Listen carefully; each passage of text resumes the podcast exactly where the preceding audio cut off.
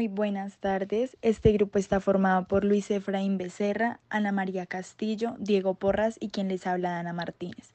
Pertenecemos al curso básico premédico y en este podcast les vamos a hablar sobre los componentes y efectos del taxol.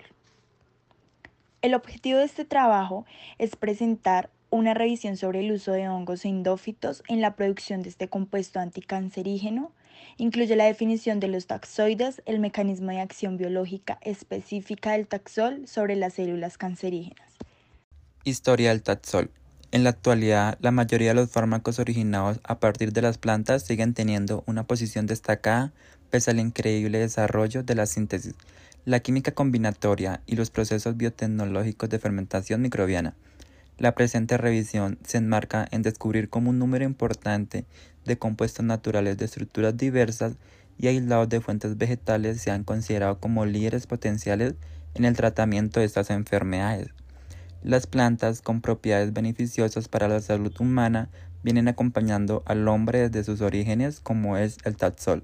En esta actualización sobre el tema se presenta un resumen de la historia del conocimiento de las plantas se discute la perspectiva del crecimiento del mercado de las plantas medicinales en el contexto del interés crecimiento por las terapias alternativas y complementarias a nivel mundial.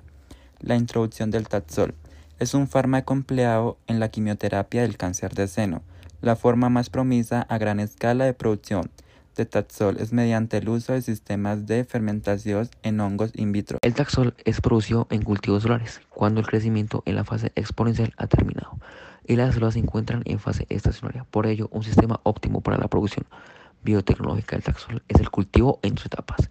La primera para el desarrollo de biomasa que luego es transferida a un segundo medio de cultivo, favorable para la producción de taxanos. El taxol proviene de árboles de Taxus spp se encuentra en bajas concentraciones en la corteza, aguas y raíces. La producción se obtiene por síntesis química total. Por otro lado, por procesos de cultivo in vitro de callos y células se perfilan como una buena estrategia.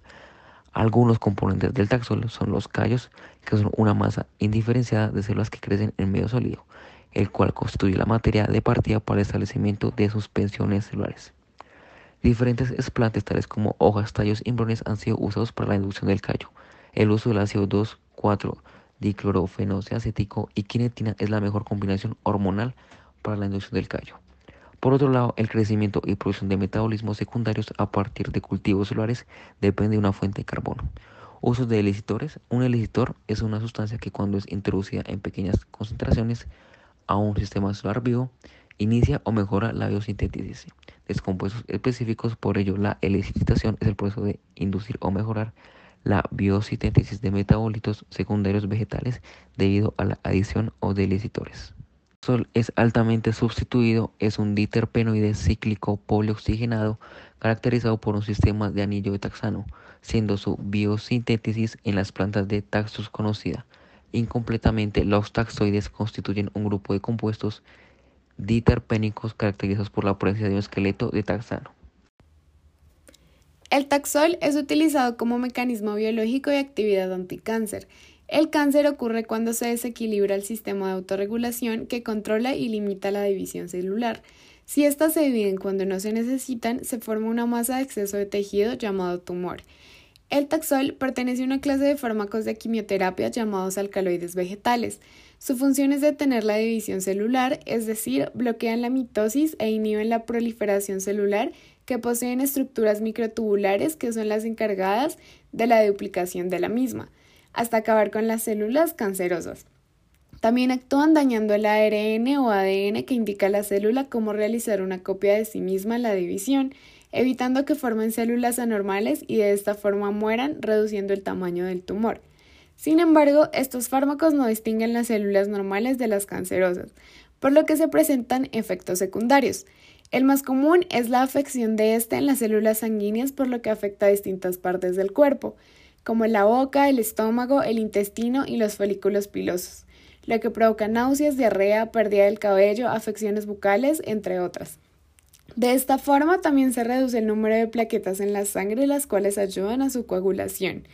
El taxol se utiliza generalmente para el tratamiento de una gran variedad de tumores cancerosos en seno, pulmón, ovario, linfoma, esófago, vejiga, endometrio, cuello de útero, cáncer de cabeza y cuello. Además del cáncer, el taxol puede tratar enfermedades tales como las disfunciones renales y la artritis reumatoide. De las nuevas investigaciones, se han realizado un estudio para comprobar la posibilidad de que células tumorales de mama aumenten su sensibilidad al quimioterápico Taxol cuando son tratadas previamente con bajas dosis de radiación producidas por el gas radón. Para ello, las células se cultivan en un medio que contiene radón disuelto y posteriormente en otro que contiene una concentración del quimioterápico. Terminada la fase del cultivo, se mide la supervivencia de las células y su viabilidad. Este sistema ha constituido una efectiva estrategia para mejorar la producción del taxol en Intaxus y podría ser utilizado en otras especies alternativas como Corilus avellán. En la actualidad no se adelantan más investigaciones o estudios de importancia clínica con el taxol. Obtuvimos esta información de artículos de divulgación tales como Generalidades del fármaco Taxol, una revista sistemática, y cultivo de tejidos vegetales del árbol romerillo para obtener taxol. Muchas gracias.